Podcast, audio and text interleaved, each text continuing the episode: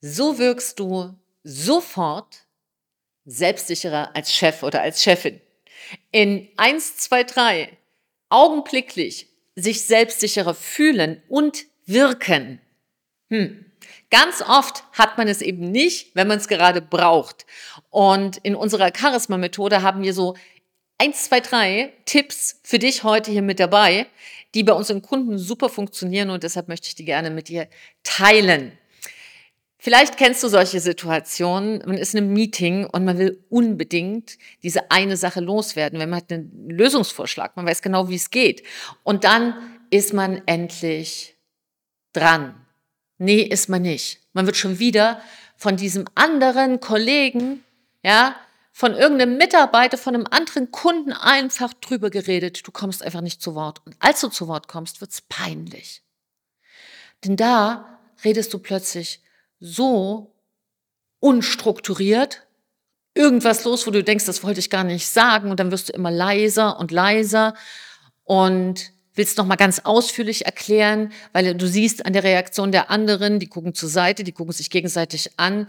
Der eine irgendwie macht so, Du siehst an den Reaktionen das, was du sagen willst, was so wichtig wäre, um euer gemeinsames Projekt nach vorne zu bringen, landet überhaupt nicht in diesem Meeting bei deinen Kollegen.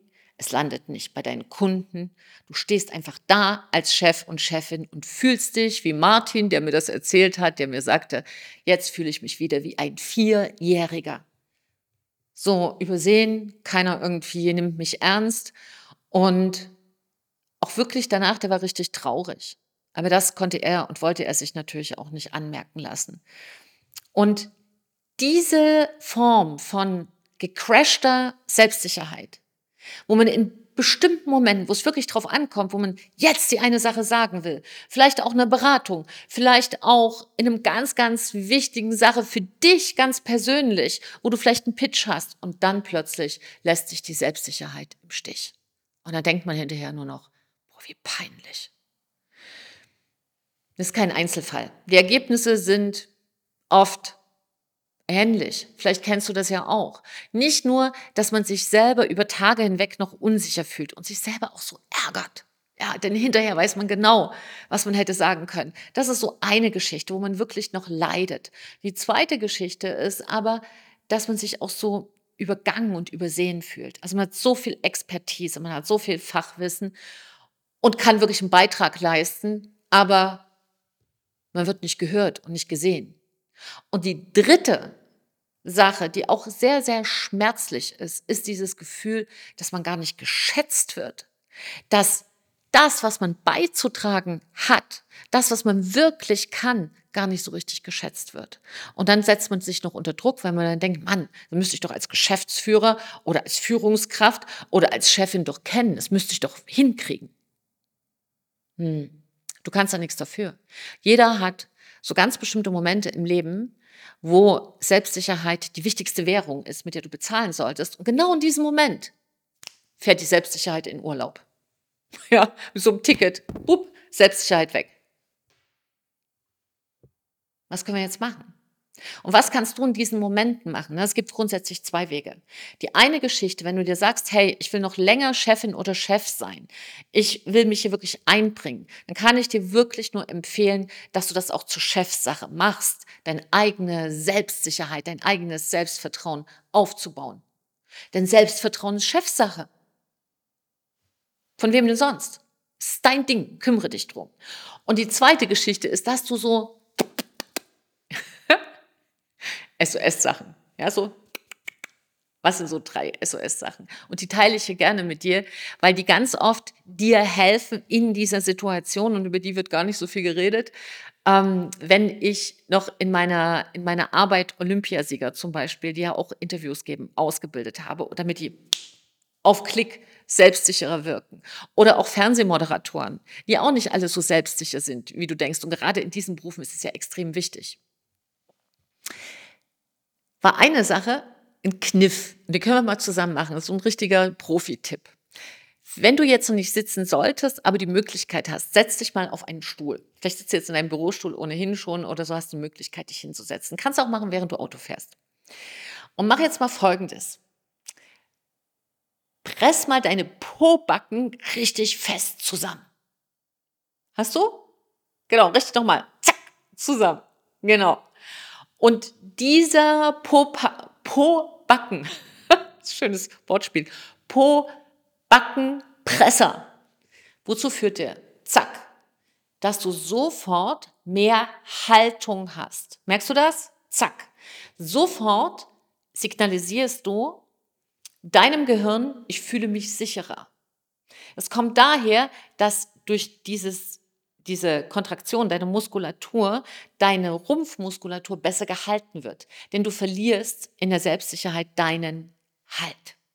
Also das ist ein absoluter SOS-Tipp, den ich dir empfehlen kann. Das ist die erste Sache. Die zweite Sache ist, hör auf darüber nachzudenken, was du alles zu sagen hast. Und überlege dir, was dir die eine wichtige Sache ist. Und bei dieser einen wichtigen Sache setze eine Pause. Ein ganz großes Problem ist, dass Menschen nicht selbstsicher wirken, weil sie sich nicht trauen, Pausen zu setzen.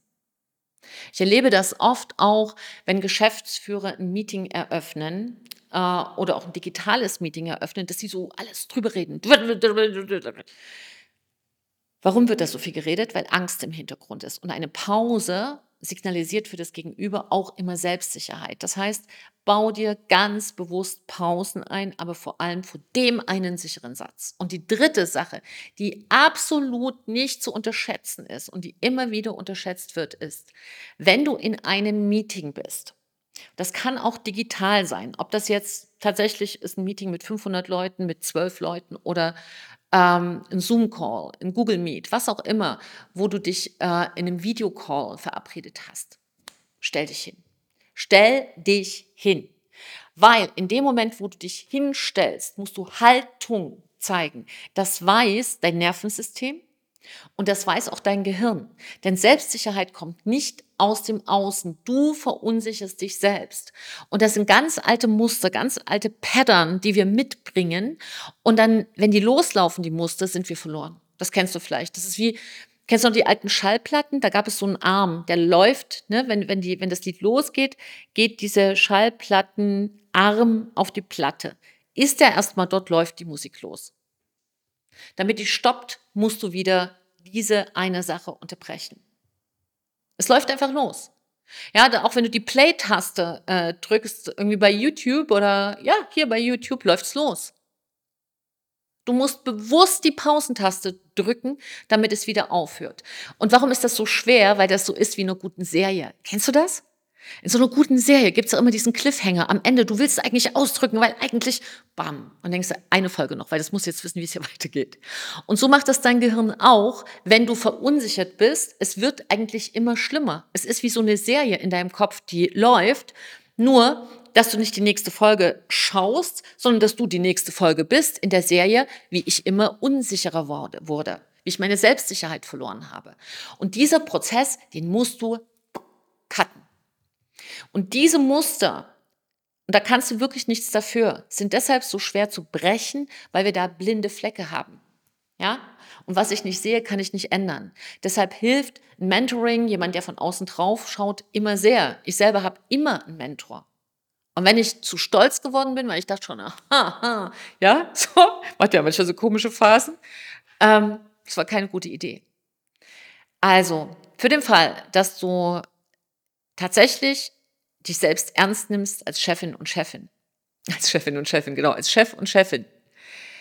Wenn du sagst, du willst wirklich jemand sein, der seine Pläne, seine Projekte, seine Vision in die Welt bringen muss und will, wenn du dich dafür committed hast, ist Selbstsicherheit nicht verhandelbar.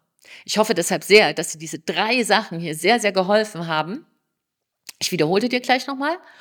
Und ja, wenn du sagst, nachhaltige Selbstsicherheit ist für dich ein extremes Thema und du willst sie wirklich auf- und ausbauen. Und wenn du Geschäftsführer bist, Beraterin oder Unternehmer, dann kannst du dich gerne hier melden, wenn du ernsthaft und nachhaltig daran interessiert bist, so ein richtig dickes, unverwüstliches Fundament deiner eigenen Selbstsicherheit zu erschaffen. Und bis dahin, falls du jetzt sagst, ja, ich probiere mal die drei Tipps erst aus, fasse ich dir die nochmal zusammen.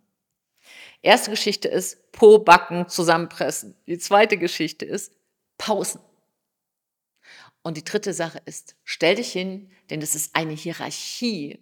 Eine Hierarchie. Wenn du stehst und die anderen sitzen, kommst du automatisch in eine andere Selbstsicherheit. Probier es heute mal aus. Sei dabei ganz du, weil das ist der und die, die du sein solltest, um ein echter Chef und eine echte Chefin zu werden. Trau dich du zu sein, deine Sicke und ein Lächeln.